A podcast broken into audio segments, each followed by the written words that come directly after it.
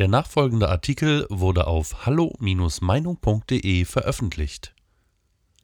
Klartext von Daniel Matisek Koran oder Infektionsschutzgesetz Derzeit ist mit Blick auf die Situation der Flüchtlinge in Griechenland immer wieder zu lesen, die Pandemie verstärke den Migrationsdruck.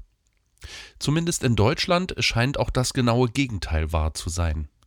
In einem unguten, den sozialen Frieden zunehmend gefährdenden Ausmaß trägt vor allem das nicht regelkonforme Verhalten und die offenkundig gewohnheitsmäßige Missachtung der Corona-Bestimmungen durch hier weitgehend autark lebende Parallelgesellschaften in immer massiverem Ausmaß zur Entstehung genau der Belastungssituationen bei, die, zumindest nach der Logik der Regierung, Lockdowns und Zwangsmaßnahmen unabdingbar machen. Was bisher als vermeintlich rechte oder rassistische Sündenbock- und Brunnenvergiftungstheorie verfemt wurde, bestätigt sich leider in der Realität immer häufiger. Erst kommt es zu punktuellen Hotspots und Superspreader-Events in Großfamilien. Und büßen darf dafür dann großflächig die gesamte Bevölkerung, was bereits innerhalb einzelner betroffener Landkreise zu erheblichem Konfliktpotenzial und Bürgerfrust führt. Und erst recht führen wird, wenn demnächst die verschärften Maßnahmen bis hin zu Ausgangssperren im bundesweiten Maßstab greifen. Dazu braucht es keine spektakulären Clanbeerdigungen, türkische Hochzeiten oder Zusammenrottungen der Event- und Partyszene. Ursächlich scheint eher das unauffällige, normale Alltagsverhalten der betreffenden Soziotope zu sein, das sich schon vor Corona wenig an gesetzliche Regeln hielt.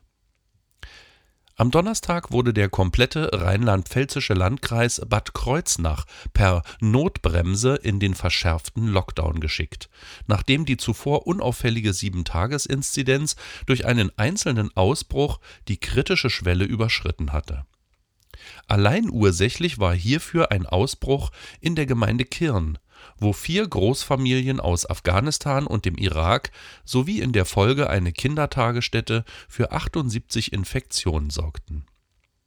Selbst die Landrätin bedauerte ausdrücklich die unverhältnismäßige und für die einheimische bislang disziplinierte und regelkonforme Bevölkerung ungerechte Zwangsmaßnahme, ihr seien jedoch die Hände gebunden. Dieser Irrsinn, der deutschlandweit durch unzählige weitere Beispiele zu belegen ist, wäre in seiner kafkaesken Tragweite bereits dann schon schwer zu fassen, wenn zumindest Einsicht einkehrte und entsprechende politische Konsequenzen gezogen würden durch die überfällige Abkehr von den unseligen Inzidenzwerten, vor allem aber durch harte Sanktionen und Gegenmaßnahmen gegen die Bevölkerungsteile, die hier in ihren Paralleluniversen unbeleckt von Vorschriften des deutschen Rechtsstaats ihr eigenes Süppchen kochen und für sich Sonderrechte in Anspruch nehmen. Doch nichts davon passiert. Im Gegenteil. Das Inzidenzenregime wird nun sogar durch bundeseinheitliche Lockdown-Exzesse inklusive fortan kriegsrechtlicher Erweiterungen wie der nächtlichen Ausgangssperre weiter verfestigt und zentralisiert, ohne den geringsten Bezug zum realen Krankheitsgeschehen. Und gegenüber genau den Milieus, die sich offenkundig nicht an die Auflagen gehalten haben und weiterhin nicht daran halten, lassen die Behörden weiterhin maximale Milde walten. Schlimmer noch, Sie ermuntern sie geradezu, ihr möglicherweise infektionstreibendes Verhalten auszuweiten.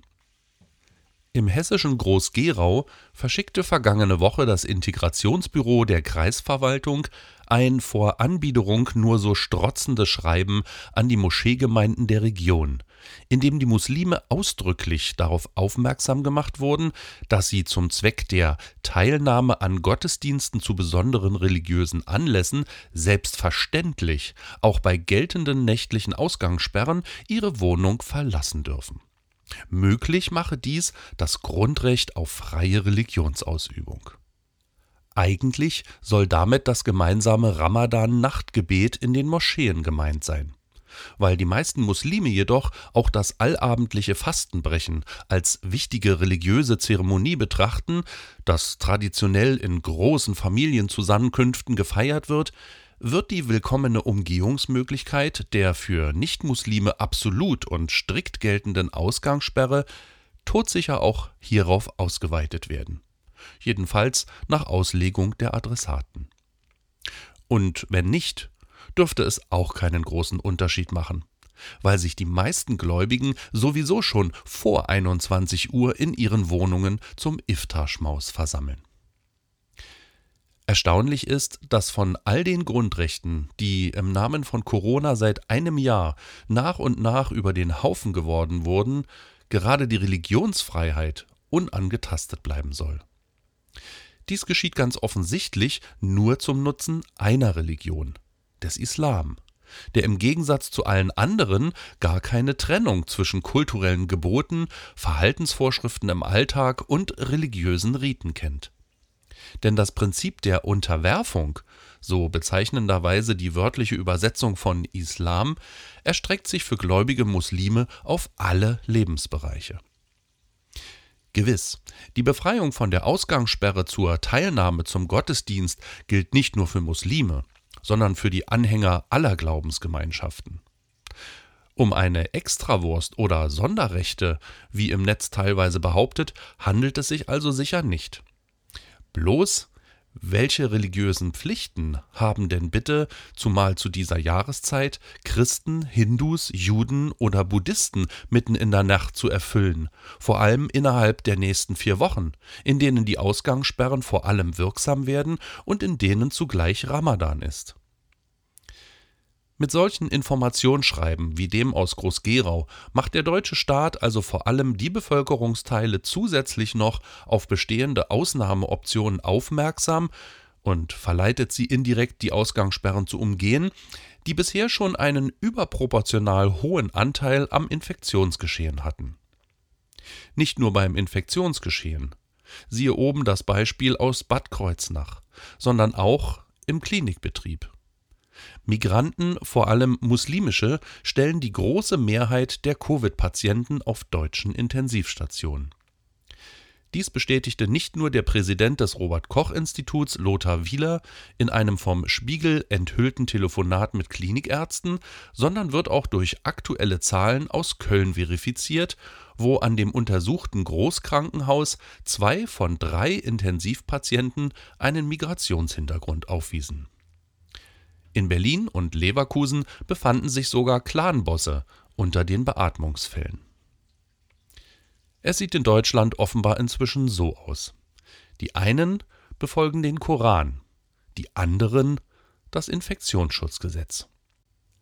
Und während migrantische Parallelgesellschaften mit ihrer Nichtbeachtung von Regeln und Maßnahmen die Inzidenzen nach oben treiben und das deutsche Gesundheitssystem an den Rand des angeblichen Kollapses bringen, trägt die nichtmuslimische Mehrheit der Bevölkerung tapfer alle Grundrechtseinschränkungen und Lockdown-Zumutungen mit und wundert sich blauäugig fromm, wieso die Zahlen nicht runtergehen.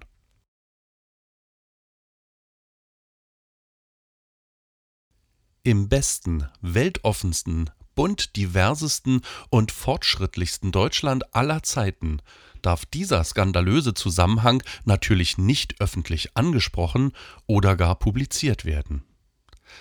Ganz anders war das übrigens, als es um die frei erfundene, durch nichts wissenschaftlich belegte Scheinkorrelation zwischen Querdenker, Grundrechtsdemonstrationen und später gestiegenen Infektionen ging oder um die angeblich erhöhte Prävalenz für Neuinfektionen in Regionen mit hohem AfD-Wähleranteil.